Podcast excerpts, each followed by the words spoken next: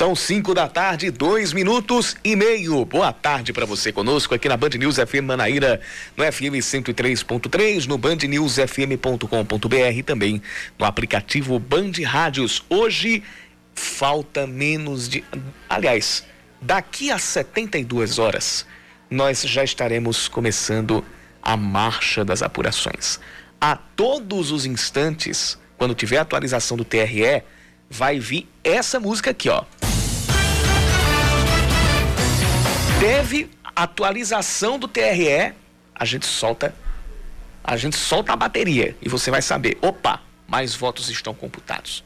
É domingo, daqui a 72 horas, daqui a três dias, por esta hora, nós estaremos abrindo as urnas e começando a conhecer, pelo menos aqui em João Pessoa, os 27 vereadores eleitos.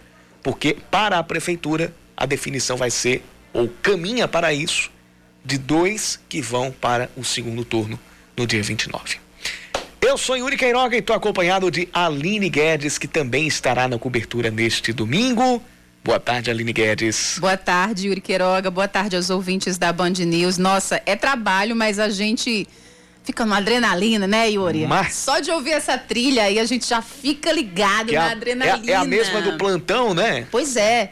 Enfim, é, inclusive a gente desde já, a gente já convida todos os ouvintes da Band News a ficarem sintonizados 24 horas conosco, porque nós traremos é, uma cobertura completa da, da, das eleições 2020 e na nossa linguagem leve, que você já está acostumado a acompanhar. Fique sintonizado aqui na 103.3. Mas hoje, a gente, até às 6 da noite, traz as principais informações desta quinta-feira, dia 12 de novembro de 2020.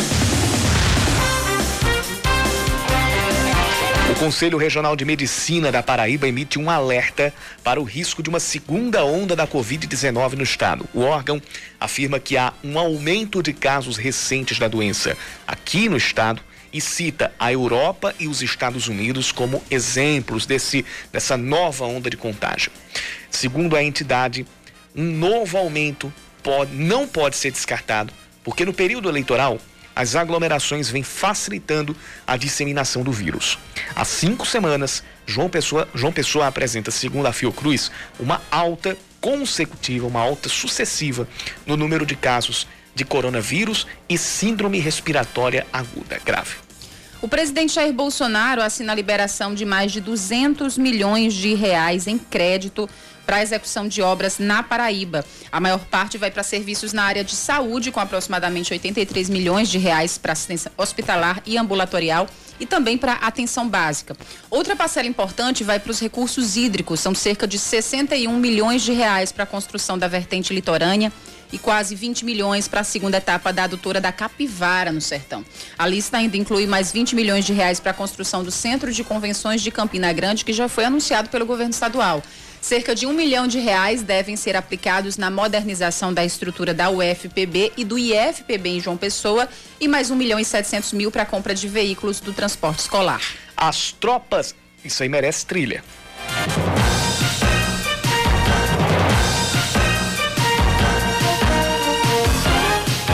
Na Band News FM, eleições 2020. As tropas da Polícia Militar convocadas para a Operação Voto Seguro já estão a caminho das cidades do interior do estado. O reforço no efetivo começa nesta sexta e segue até a madrugada da segunda e o fim das comemorações de apoiadores dos candidatos que vencerem as eleições. 4.500 policiais estão escalados por dia e mil, mais de 1.400 viaturas foram destinadas para executar a operação nas 223 cidades paraibanas. 221 delas vão ter a definição do prefeito ou prefeita e vice e dos vereadores já neste domingo. Apenas João Pessoa e Campina Grande, cidades que têm mais de 100 mil eleitores, tem a possibilidade de puxar a definição das prefeituras e só das prefeituras para o segundo turno no dia 29. Isso acontece se, na contagem dos votos válidos, excluindo-se abstenções, votos brancos e nulos, nenhum candidato obtiver 50% dos votos válidos mais um. Aí, no caso de João Pessoa e Campina Grande, teremos segundo turno caso isso aconteça.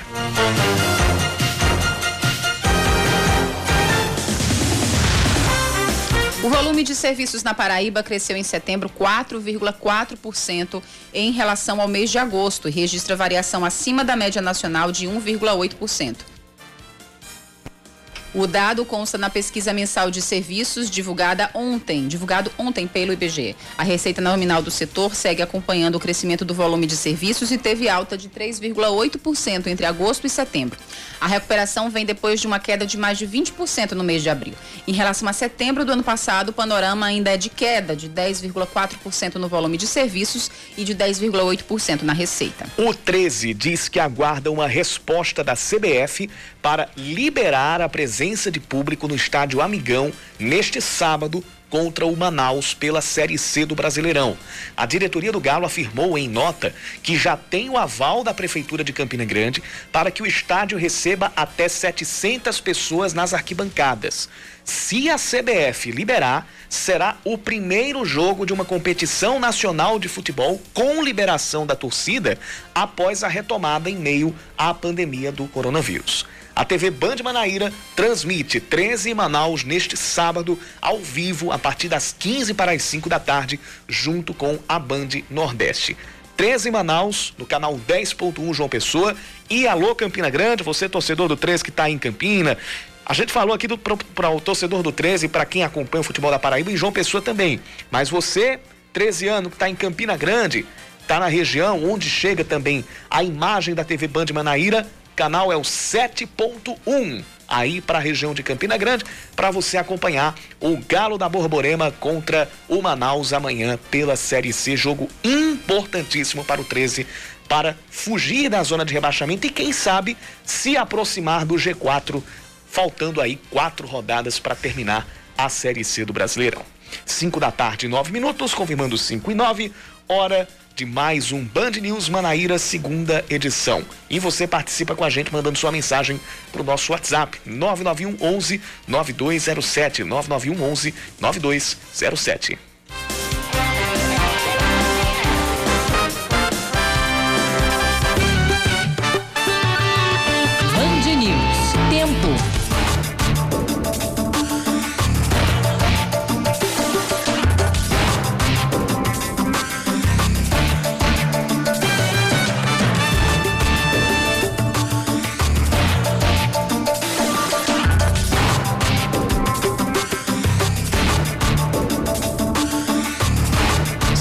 Aberto, não pode se dizer mais que é céu de brigadeiro, tem algumas nuvens ainda, mas o céu está bem aberto aqui pela cidade de João Pessoa. Ainda existe a possibilidade de chuva para essa noite. Se vier, ela vem rápida e em forma de pancadas isoladas. A máxima hoje chegou a 31 graus, agora faz 29. Mas os termômetros à noite podem cair até os 21 graus. Opa, se chegar aos 21, tô aceitando. Estamos. Estamos, né, Yuri? Com certeza. Bem, Campina Grande tem uma quinta-feira parcialmente nublada. É, sem chuva hoje, a máxima chegou aos 31 graus. Nesse momento, os termômetros marcam 27.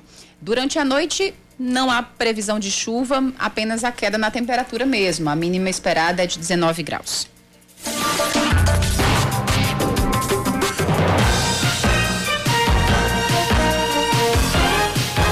Na Band News FM, eleições 2020.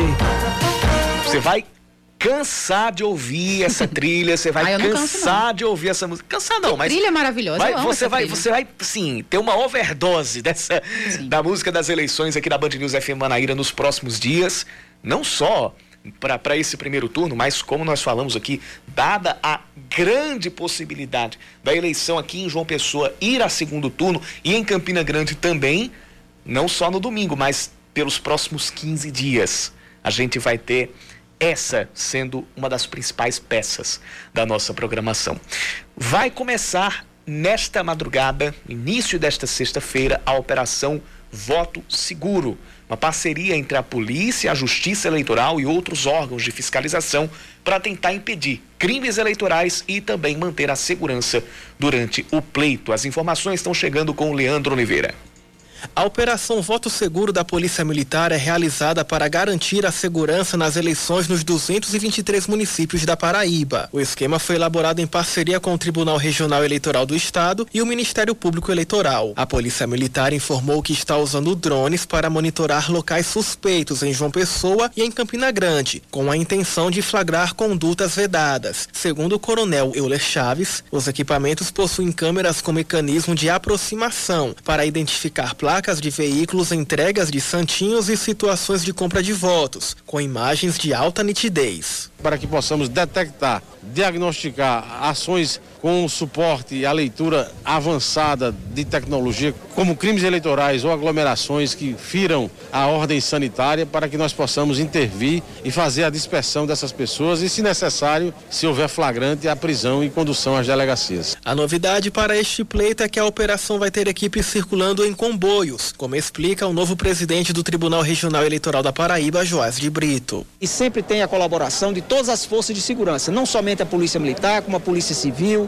Corpo de Bombeiros, é, a Superintendência da Polícia Federal, também da Polícia Rodoviária Federal, todas as forças de segurança do Estado estão unidas com um propósito só, dar garantia ao pleito. A Operação Voto Seguro conta com 4.500 policiais escalados. E além de João Pessoa em Campina Grande, os drones serão utilizados em Patos, no Sertão. E caso haja necessidade, os equipamentos podem ser usados em outras cidades paraibanas.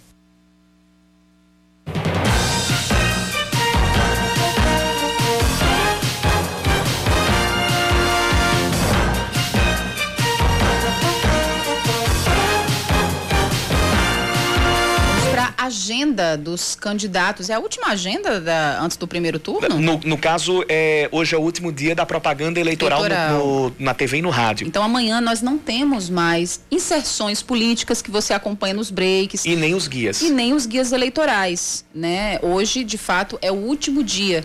É, acredito que amanhã seja o último dia para que eles façam esse tipo de atividades, né, Isso. junto aos eleitores, né? Então a agenda a gente ainda traz amanhã, né, do, do, dos prefeitáveis. Para hoje a gente vai trazer a agenda é, dos prefeitáveis para a noite aqui em João Pessoa. Anísio Maia do PT faz uma live com um candidato a vereador. Camilo Duarte do PCO e Carlos Monteiro do Rede Sustentabilidade não divulgaram a agenda para hoje à noite. Cícero Lucena do PP visita apoiadores no Bessa e faz uma reunião no São José.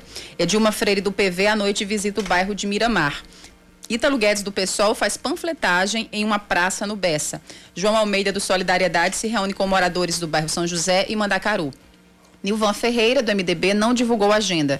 Rafael Freire, do Unidade Popular, faz ligações e contatos. Rama Dantas, do PSTU, não tem gravação para hoje à noite. Raoni Mendes, do DEM, visita a Praça da Paz. Ricardo Coutinho, do PSB, visita o Bairro do Cristo. Rui Carneiro, do PSDB, se reúne com apoiadores em comunidades. E Valber Virgulino, do Patriota, se reúne com líderes religiosos e faz um evento com o um candidato a vereador em Mandacaru.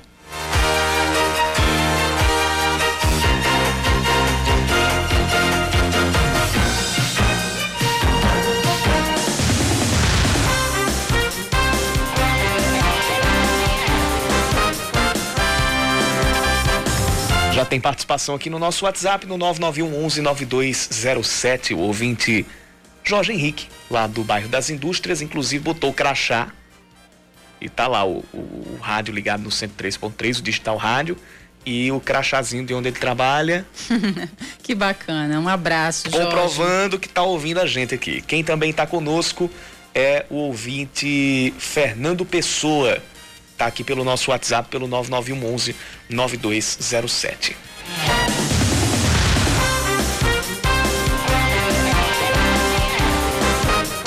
Saiu agora há pouco o, mais um balanço da Secretaria de Saúde do Estado sobre os casos de coronavírus. A gente tem 832 novos casos registrados de ontem para hoje. Então, número de pessoas que têm ou tiveram a doença já é de 137.474, com 3.187 óbitos. Sete mortes foram confirmadas nas últimas 24 horas. Número de pacientes recuperados já está se aproximando dos 112 mil.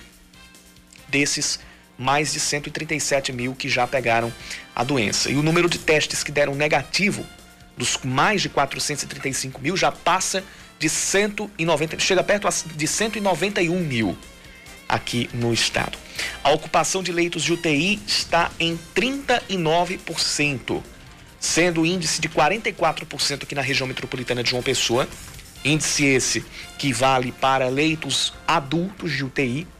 23% é o índice em Campina Grande e 55% é a ocupação no sertão do estado.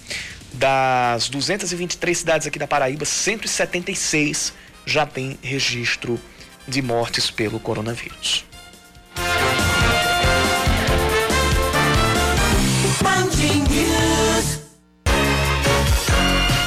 O novo presidente do Tribunal Regional Eleitoral da Paraíba, desembargador Joás de Brito Ferreira, toma posse do cargo e já assume as funções à frente da casa. A mudança no comando do TRE, definida no mês passado, foi oficializada numa cerimônia hoje à tarde por videoconferência.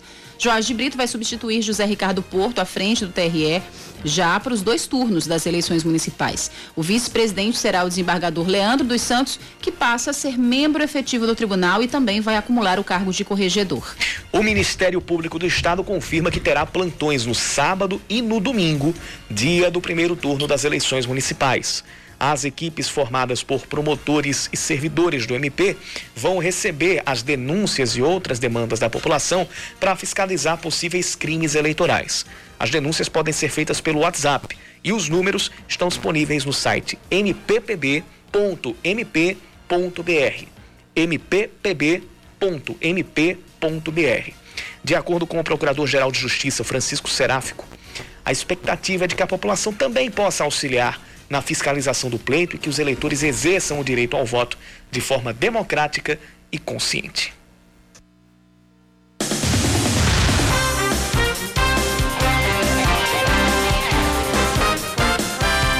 Nomeado pelo presidente Jair Bolsonaro para o cargo de reitor da Universidade Federal da Paraíba, o professor Valdinei Gouveia foi recebido com protestos e uma chuva de ovos ontem à noite.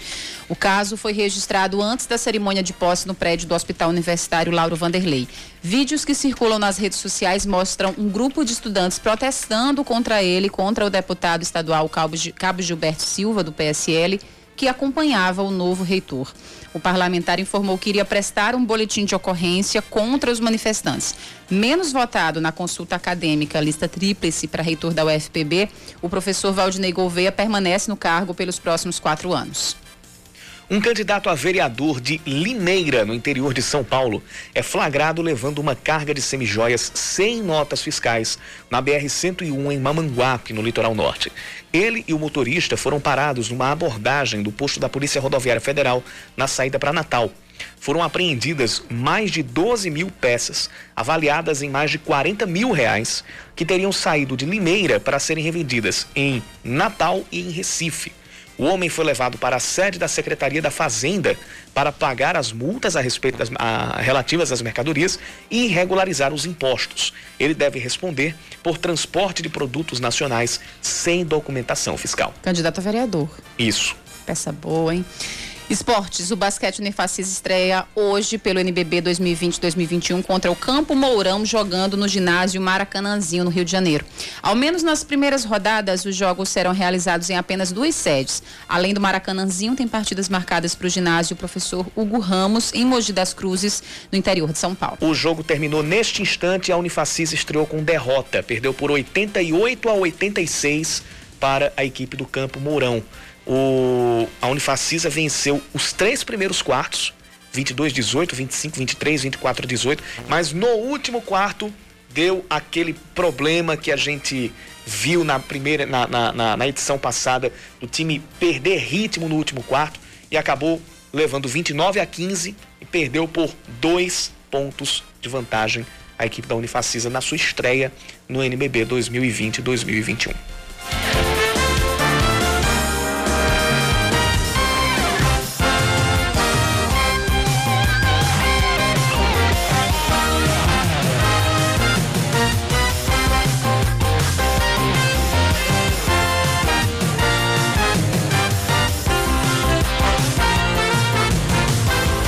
Muitos brasileiros passam horas, viram noites estudando para conseguirem uma vaga em um concurso público. É o sonho de muita gente. Mas quais os principais direitos dos concurseiros? Quando recorrer à justiça? É sobre isso que a gente vai falar agora, tirando essa e outras dúvidas com o advogado Ramon Carvalho, que está conosco aqui na Band News FM Manaíra. Ramon, seja muito bem-vindo. Boa tarde para você. Muito boa tarde, Aline. Muito boa tarde, Yuri. É um prazer meu estar aqui. Muito bem. A gente tem várias perguntas aqui. O Ramon estava, inclusive, me explicando antes da gente iniciar a entrevista que, apesar de não existir uma legislação unificada, mas que é, há sempre o direito de recorrer à justiça na existência de alguma irregularidade e também da importância dos é, dos concurseiros, né, dos, é, das pessoas que estão concorrendo àquela, àquela prova, de prestarem atenção no edital.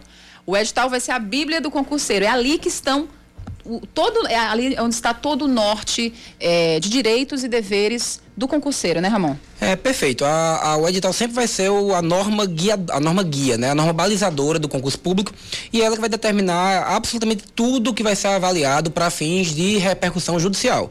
É, por exemplo, número de vagas, validade do concurso, prazo para nomeação, prazo para posse, é, inclusive a matéria que vai, que pode abranger é, dentro desse edital para que você possa ir prestar a prova de concurso com a ciência, com a certeza é, do local de prova, da data, do horário, do, do, do, do assunto que pode que pode estar contido nessas provas. Então é, por é através do edital que o candidato, na verdade, é, vai ser obrigado e que pode, de fato, também obrigar a administração pública a cumprir.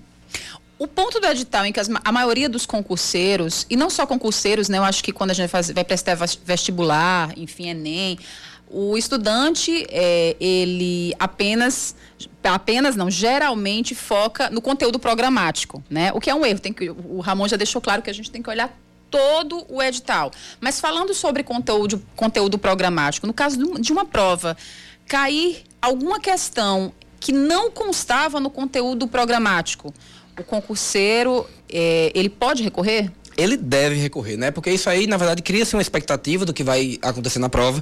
O candidato, como eu falei, é obrigado a, a estudar de acordo com as normas do edital, e se não acontece, ele tem que primeiro, né, para obviamente procurar a banca examinadora através de um procedimento administrativo para pedir que haja a anulação daquela questão, uma vez que não estava previsto no edital a possibilidade de que se cobrasse aquele conhecimento específico, e uma vez isso não sendo feito pela banca examinadora, o candidato deve procurar a justiça para fins de que veja valer seu direito, impetrando, por exemplo, exemplo, mandato de segurança, pedindo que aquela norma do edital seja respeitada pela administração pública ou pela banca examinadora que o fez. Porque o, o, o, edital, quando ele é lançado, ele tem uma. uma é, existe uma pré-autorização né, de que aquela vaga existe, daqueles moldes né, e com aquele nível de conhecimento. Isso não é uma coisa aleatória, isso é uma coisa toda programada. Então ele deve sim procurar a, a, administrativamente, inclusive até uma discricionariedade. Ele pode ou não procurar administrativamente, mas para a justiça ele sempre pode procurar. Vamos falar sobre nomeação. Perfeito. Em relação a prazos para nomeação e em relação a, a impedimentos. Por exemplo, um candidato que tem um nome protestado em serviço de proteção ao, ao crédito, um candidato que foi processado penalmente. Existem alguns quesitos é, que possam impedir aquele candidato, mesmo que ele tenha sido aprovado em várias etapas, mas de fato ser nomeado? E existe sim. Inclusive existem concursos públicos, por exemplo, como ah, os cavalos brancos, né, que pede até que se determine uma altura mínima é, para que se você possa concorrer àquele cargo. Uhum. É, uma vez que você tem o edital, como eu falei, é o que vai normalizar, regulamentar tudo. É, por exemplo, desculpa, tu pode, tu pode só repetir a pergunta? Em relação à nomeação. Sim. Sim. Quais perdão. os impedimentos é, mais comuns em Pronto. relação à nomeação? É, existem muitos concursos públicos, por exemplo, que, que, que pedem vida pregressa, que não tenha nenhum tipo de problema, que não tenha antecedentes criminais, que você não tenha de fato inscrição no Serasa por meio de uma reputação ilibada, como cargo para juiz, para magistratura. Então, como eu falei, o edital tem que vir prevendo tudo isso antes de abrir vaga para que você concorra, mas de fato esses impedimentos são sim legais e têm que ser obedecidos pelo, pelo, pelo edital. Se o aluno tirar 100%, 100 de acerto na, na prova prova objetiva. Mas, por exemplo, ele não for graduado em direito, por exemplo, para poder concorrer a um concurso público de promotor, ele não vai poder assumir o cargo porque ele não cumpriu os requisitos. E aí, esse edital também, é, Aline, vai vir prevendo a validade desse concurso e o número de vagas. Por exemplo, abre-se um concurso público para é, serviços gerais da prefeitura de uma pessoa. É, esse edital vem prevendo um período, por exemplo, de dois anos de validade, eh, podendo ser prorrogado por mais dois. O candidato tem até o final desses dois anos para ser nomeado. E uma vez nomeado, tem mais 30 dias para que tome posse.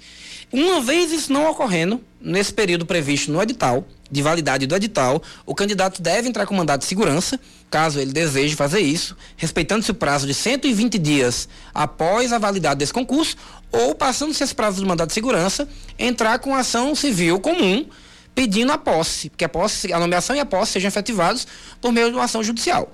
Mas o mandado de segurança é o queridinho, é o queridinho da, da, da história, é o que resolve, de fato, em face de sua celeridade, né? Entendi. Em relação a esses requisitos exigidos no edital, eles têm que ser comprovados no momento de inscrição ou na posse? Você falou, trouxe o exemplo, por exemplo, da, da graduação em Direito, que é exigido para alguns, alguns cargos. Uhum.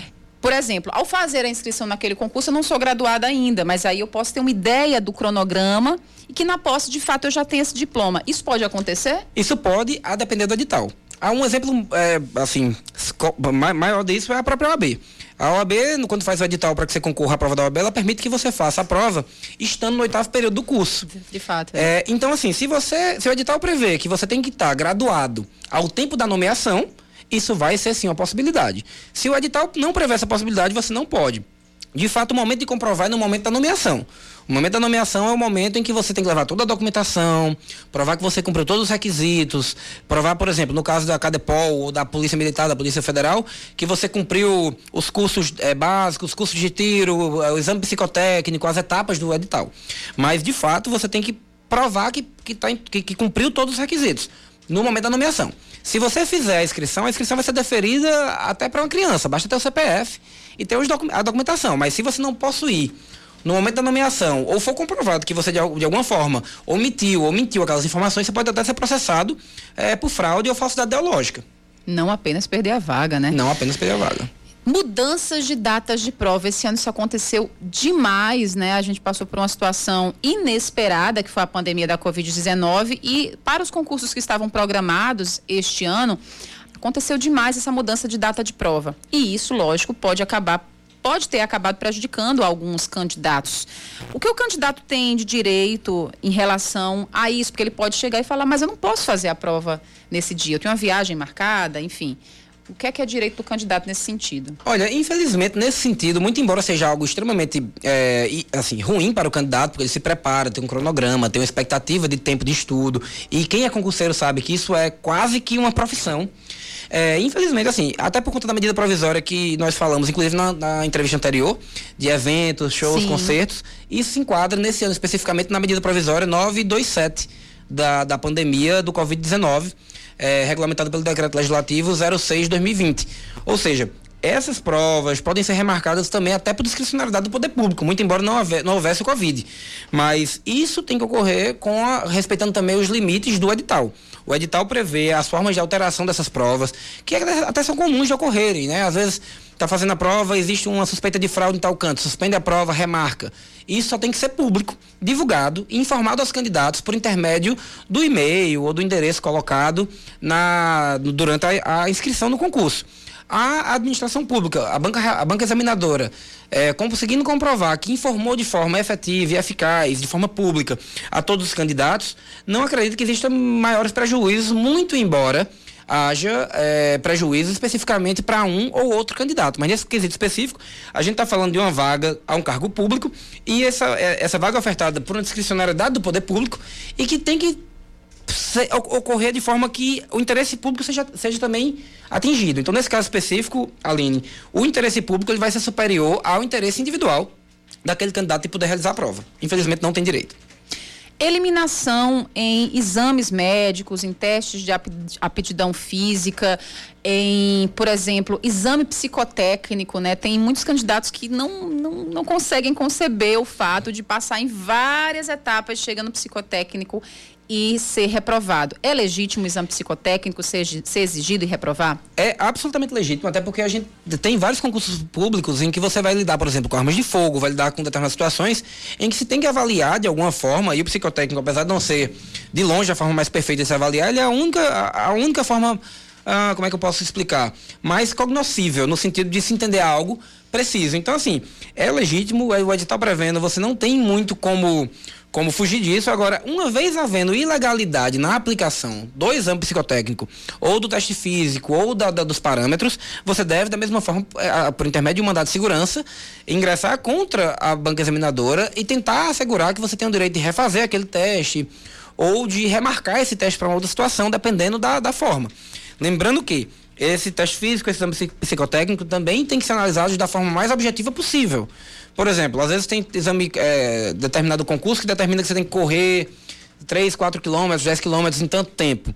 Se você conseguiu comprovar que você fez aquilo lá naquele tempo, é nada mais justo que você ser efetivado. Então, se o examinador, contrário ao que aconteceu no momento, simplesmente te dá uma reprovação sem justificar, você pode procurar primeiro a banca examinadora para tentar corrigir o, o, o, o, vício, porque às vezes pode acontecer um erro. O, o, você pode ser confundido com outro candidato, você pode ter colocado seu nome no canto errado.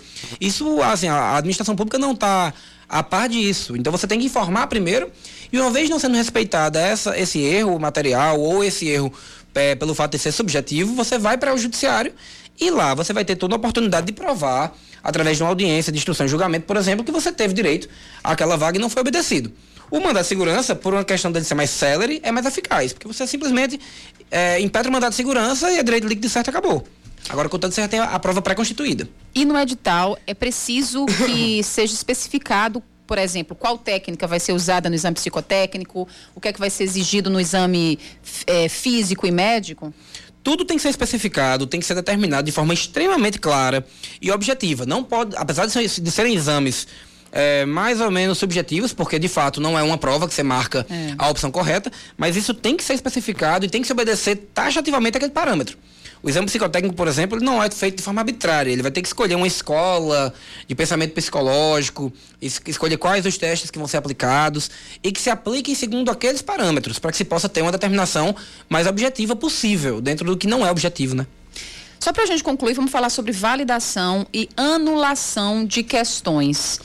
É, é muito complicado, assim, até em vestibulares, né? Alguns candidatos é, querem, pensam em, em, contestar aquela questão e falam, poxa, vai ser tão complicado, vai ser tão difícil, vou deixar para lá, né? E talvez não seja tão difícil esse processo, né, Ramon? Olha, não é que seja difícil, né? Assim, quem está na, na, na, baila do concurso público está preparado, inclusive, para isso. Isso é a primeira prova, na verdade, de que você está preparado para administrar a coisa uhum. pública, por assim dizer. Mas se você fez uma prova, essa prova traz uma questão, por exemplo, que traz duas afirmações verdadeiras ou traz duas afirmações falsas e você tem que escolher. E você consegue de fato comprovar aquilo dali. A maioria das bancas examinadoras tem um procedimento próprio, para que você simplesmente entre no site lá, ofereça a, a, a, a notificação de que houve essa, essa questão que está dúbia, que está complicada, que está talvez complicada, mas assim, normalmente, hoje, essas bancas examinadoras, eh, os, os cursinhos preparatórios, têm equipes gigantes em nível de Brasil que já entram com, por exemplo, todos os pedidos de, de anulação.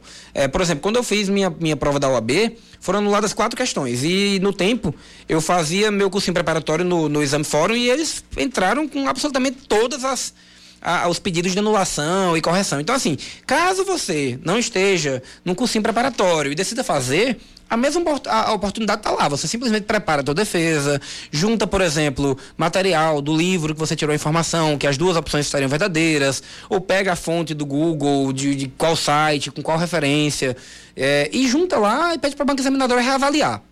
Se ela não quiser reavaliar com base nisso, você entra com mandado de segurança pedindo que a, a, a, banca examinadora seja compelida a anular aquela questão, uma vez que ela executou-a de forma duvidosa, de forma pouco esclarecedora ou de forma errônea mesmo, como já aconteceu.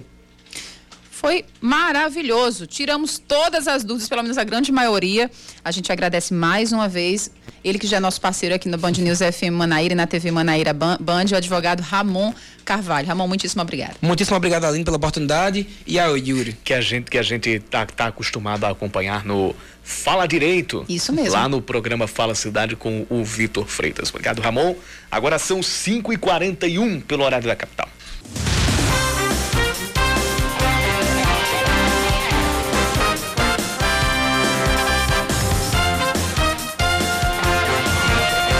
5 e 42 o espólio do radialista e ex-prefeito de Bahia, J. Júnior, é condenado a devolver mais de 47 mil reais aos cofres públicos. A decisão foi tomada pelo juiz Francisco Antunes Batista, da quarta vara mista de Bahia, e divulgada hoje. A ação foi movida pelo próprio município de Bahia e alega que a prefeitura recebeu em 2009 recursos do Fundo Nacional de Assistência Social e não teria executado o programa Pro Jovem. A defesa dos herdeiros de J. Júnior pode recorrer. A cantora Ludmilla exibe o vídeo com a fala da vereadora Elisa Virgínia durante a apresentação no Prêmio Multishow ontem à noite. No material, a parlamentar aparece criticando Ludmilla e a chamando de criminosa por causa da letra da música Verdinha. Segundo Elisa Virgínia, a letra faria apologia ao uso de maconha. Os vereadores aprovaram um voto de repúdio contra a cantora no fim do ano passado, cujo requerimento foi feito por Elisa. Apenas 80 moradores dos 20 mil que estão no complexo habitacional Aloysio Campos, em Campina Grande, vão votar em sessões eleitorais no próprio conjunto. O único colégio onde, onde haverá locais para votação no Aloysio Campos é a escola Lourdes Ramalho. Uma das hipóteses é de que boa parte dos moradores não procurou a justiça eleitoral a tempo para solicitar a mudança de domicílio eleitoral. A cidade de Campina Grande tem mais de 285 mil eleitores e é passível de levar a eleição da prefeitura para o segundo turno. Está aberto o processo seletivo para admissão de alunos no Colégio da Polícia Militar Estudante Rebeca Cristina Alves Simões, em João Pessoa. A seleção vai preencher vagas para o ano letivo de 2021 no sexto ano do ensino fundamental e no primeiro ano do ensino médio. 154 vagas disponíveis é, 154 vagas estão disponíveis. 60% serão destinadas aos filhos e netos de policiais militares com atuação no Estado e 40% para ampla concorrência. Em cada série, 5% das vagas vão para pessoas com deficiência. O edital está disponível no site da Polícia Militar, que é o www.pm.pb.gov.br. www.pm.pb.gov.br.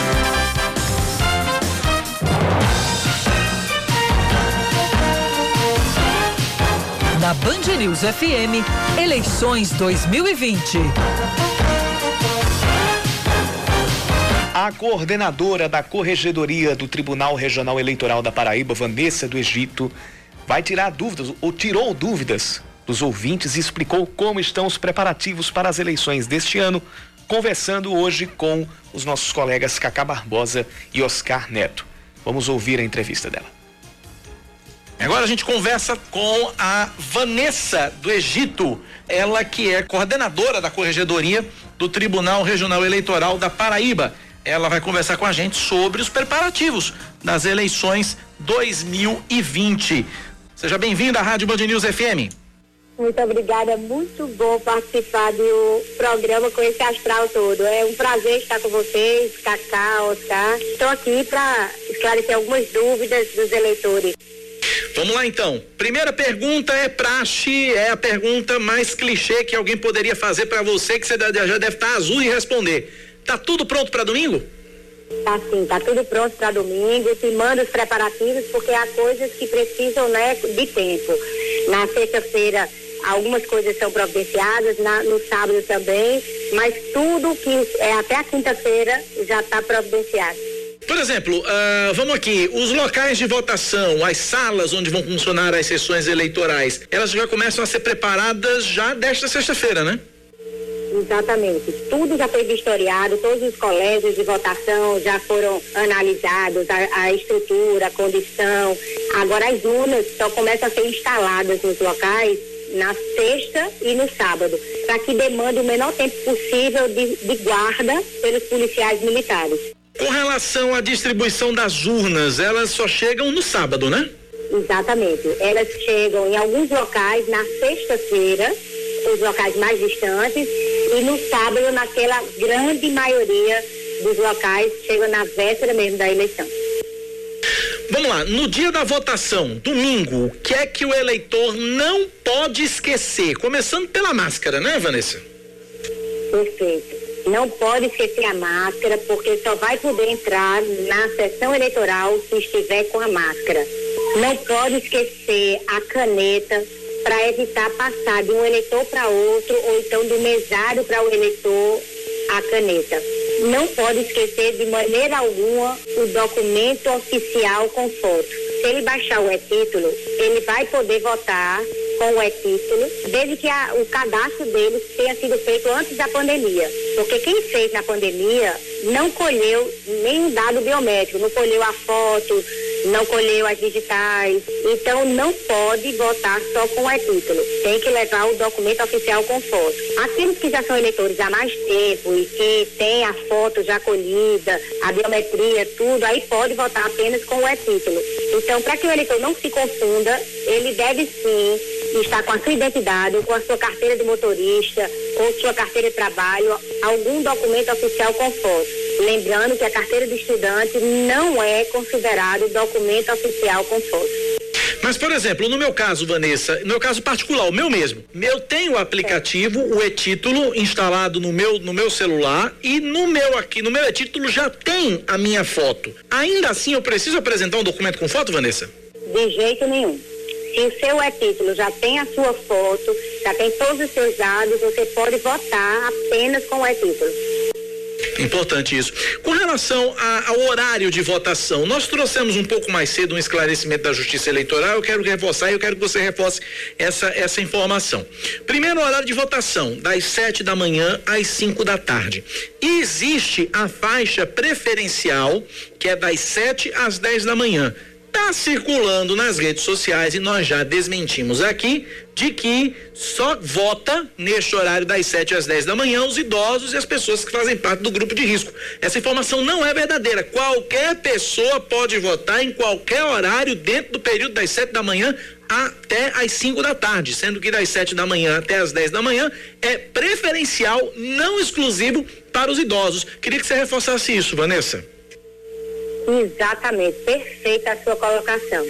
A Justiça Eleitoral, né, tendo uma atenção toda especial para as pessoas que requerem uma atenção realmente especial, né, que estão no grupo de risco ou que têm mais de 60 anos, reservou preferencialmente o horário das 7 às 10 para essas pessoas. Mas não quer dizer que você que vai dar plantão, que precisa votar cedo, que precisa exercer né, a sua cidadania, não possa fazê-lo no período de 7 às 10 da manhã, porque não tem mais de 60 anos ou porque não, ou porque não se enquadra nenhum, nenhuma comorbidade. Esse horário de 7 às 10 é apenas preferencial, não é exclusivo. Então, qualquer eleitor pode votar das 7 às 17 horas, mas a gente apela para o bom senso do eleitor de que se ele não se enquadra, nem tem mais de 60 anos, não tem nenhuma comorbidade, pode votar em outro horário, deixa esse horário de 7 às 10 para as pessoas que realmente precisam votar nesse horário que requerem uma atenção toda especial. Vanessa, a gente tava falando da máscara aqui, aí o ouvinte Souza Neto pergunta o seguinte: se a pessoa de repente esquecer a máscara e na hora quiser colocar um pedaço de pano, uma camiseta, qualquer coisa no rosto para proteger, vai poder votar? Não vai poder, tem que ser máscara de verdade, até porque a identificação é fundamental para o exercício do voto. Esse ano, por conta da pandemia, foi liberada a habilitação por biometria, pela digital. Então, assim, a identificação é, é primordial. Com a máscara, o, o mesário pode pedir que o eleitor dê um passo para trás, baixe a máscara, para ele identificar completamente o eleitor. Se houver alguma dúvida na identidade do eleitor. Pronto, e depois ele retoma e coloca na mesma hora a máscara para que não haja a mínima possibilidade de, de disseminação do coronavírus. A gente tem que ter todo o cuidado possível. E os protocolos de segurança, os protocolos sanitários vão ser obedecidos sim. Bom, deixa eu trazer aqui uh, perguntas dos nossos ouvintes. Fabiano Araújo pergunta: é, fiz o e-título, mas ele não funciona, ele dá dados inconsistentes. Ainda dá para corrigir antes da eleição? Dá sim. Se dá dados inconsistentes, é porque deve ter alguma letra digitada erroneamente. O que ele tem que fazer é ligar para o nosso serviço de atendimento ao eleitor, 3512 1500 e perguntar ao atendente, né, que são servidores aqui da Corregedoria Regional Eleitoral, como é que estão os dados dele no sistema. Aí na hora de baixar, ele vai colocar exatamente como estão os dados no sistema. A não ser que o título do eleitor esteja cancelado, aí ele não consegue de jeito nenhum, porque ele precisa regularizar essa situação. Vanessa, ouvinte pergunta com relação à justificativa pelo aplicativo e-título. Como é que pode ser feito isso? Perfeito. Se o, ele, o eleitor estiver fora do seu domicílio eleitoral, ele pode fazer e deve fazer essa justificativa no próprio dia da eleição. Pelo aplicativo é título, está em lá, justificar a urgência, vai gerar uma localização. Agora é preciso que ele esteja com internet para poder gerar essa geolocalização e comprovar que ele está fora do domicílio eleitoral. Se ele estiver doente e não puder comparecer para votar, ele vai fazer essa justificativa também pelo e-título, pode fazer pelo e-título, mas até 60 dias depois da eleição. Ele tem 60 dias para fazer essa justificativa. E se for fora do domicílio eleitoral, é no dia da votação, pelo e-título. O eleitor que tem coronavírus, o eleitor que está infectado com coronavírus, que está com a Covid-19, ou que teve contato com alguém que teve a Covid-19, ou o que tem a, que tem a Covid-19, ou eleitor que apresenta o sintoma e não sabe ainda se é a Covid-19. Como é que deve fazer no dia da eleição? Não deve votar. É, a gente tem que ter em mente que a saúde pública, a vida é o bem maior, a saúde, a preservação da saúde é o segundo bem maior. Então, assim, a gente não pode colocar em risco toda uma população, todos aqueles eleitores com quem a gente vai entrar em contato, porque a gente não tomou as medidas devidas. Se eu estou com Covid, eu não devo comparecer ao meu local de votação. Se eu tive contato com alguém que tem Covid, eu não posso comparecer também ao local de votação. E eu tenho os sintomas, apresento os sintomas, também não. Aí eu tenho 60 dias para justificar perante a minha zona eleitoral o que aconteceu. Eu vou justificar através de um atestado se eu tinha Covid, de uma declaração, se eu tive contato com quem tem Covid. Então, assim, você vai justificar e o juiz vai analisar essa justificativa. Pois não, Oscar. É, Vanessa, é, a gente sabe que quando os candidatos vão voltar, gera aglomeração, eles vão com seguranças, vão com, com apoiadores, enfim. Qual foi a recomendação dada pelo TRE para os candidatos nessa hora? Eles divulgam o horário, a sessão para os eleitores, apoiadores irem prestigiar esse momento, mas qual foi a orientação que foi repassada para as coligações para esse momento da votação de cada candidato? Que a gente sempre repassa até em anos anteriores, em que não havia pandemia, é, em que não havia um empecilho maior a essa aglomeração, a não ser a legislação eleitoral que proíbe a aglomeração no dia da eleição, porque no próprio dia da eleição não pode haver propaganda eleitoral nenhuma, a não ser aquela manifestação individual e silenciosa da vontade do eleitor. Mais de um eleitor junto já é considerada aglomeração e é proibido pela legislação eleitoral. Só que este ano essa proibição vai muito mais além, não é? Eu estou colocando em risco a saúde de milhares de pessoas. Então, a gente orienta os candidatos no sentido, recomenda que ele, eles vão exercer o seu direito e dever de votar, a sua cidadania, como os outros cidadãos, de maneira geral, que não são candidatos. Sozinhos, não é? Lá na sessão eleitoral dele, não precisa fazer nenhum alarde, não precisa ter apoiadores. Os apoiadores dele deverão estar presentes nas urnas eletrônicas, né? São os votos a que cada um faz jus, né? Que o apoiador pode prestigiar um candidato é através do voto na urna. Então, se eu apoio determinado candidato, o que eu não posso deixar é de votar. Tenho que votar e tenho que demonstrar o meu apoio através do voto.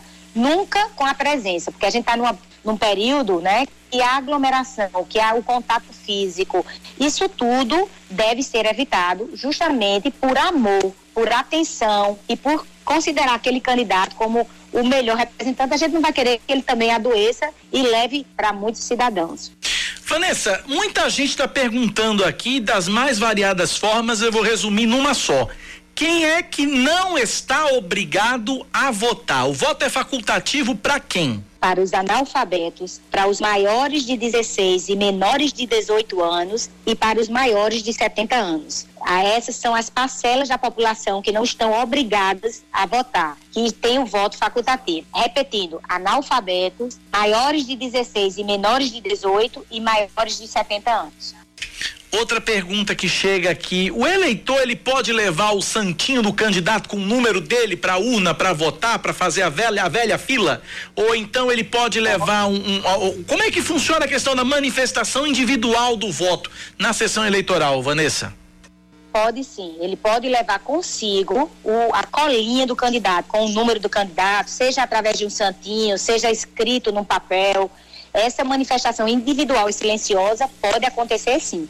Que ele não pode fazer é passar esse santinho para a mão de outra pessoa, ou mostrar a outra pessoa que está com aquela intenção de votar, ou falar com outra pessoa, porque isso é caracterizado crime de boca de urna. Agora, ele próprio manifestar a vontade dele através de um broche, de um dístico, de um adesivo, de da própria camisa, uma camisa que ele mandou fazer com a cor do candidato ou com a foto do candidato, alguma alusão a que ele faça à candidatura que ele pretende referendar na urna, não tem problema nenhum. O problema é a aglomeração, a existência de mais de uma pessoa, porque a lei é clara. A manifestação deve ser individual e silenciosa. Boca de urna também nem pensar, né, Vanessa? Nem pensar. Boca de urna é o principal crime que ocorre no dia da votação. Então, nem pensar, porque o Ministério Público está a postos, os policiais estão a postos, estão, estão todos a postos, o presidente da mesa em cada sessão, todos de olhos bem abertos e ouvidos também para repelir energicamente o crime de boca de urna. O outro ouvinte aqui pergunta, eu já respondi por fora aqui, mas eu quero que você explique da melhor forma. O, nem todo mundo tem smartphone nem internet. Ainda dá para fazer justificativa por aquele velho formulário? Dá sim. Se o eleitor comparecer a uma sessão eleitoral, o que não vai ter nesse ano é aquelas mesas receptoras de justificativa exclusivas. Hoje não tem mais essas, essas mesas exclusivas para recepção de justificativa. Em qualquer sessão eleitoral ele pode justificar. Muito bem. Vanessa, obrigado pela participação, Vanessa. Um forte abraço para você. Outro, e suas ordens. Precisando, pode dispor. 559, eu digo até amanhã de manhã. Eita, sim, eu digo até logo. Vem aí o É da Coisa com Reinaldo Azevedo. Amanhã... Yuri, você vai me abandonar amanhã, Yuri. Vou. Mas sábado e domingo a gente estará aqui, né? Exatamente. Um passa na bola pro outro, um passa Ex na tocha pro outro. Exatamente. No domingo estaremos juntos aqui na cobertura das Isso. eleições. Amanhã estarei pela manhã junto com o Cacá Barbosa no Band News Manaíra, primeira edição. Segunda edição estará com Oscar Neto e com a nossa Aline Guedes. Vem aí, Reinaldo Azevedo e o É da Coisa. Um cheiro para todo mundo.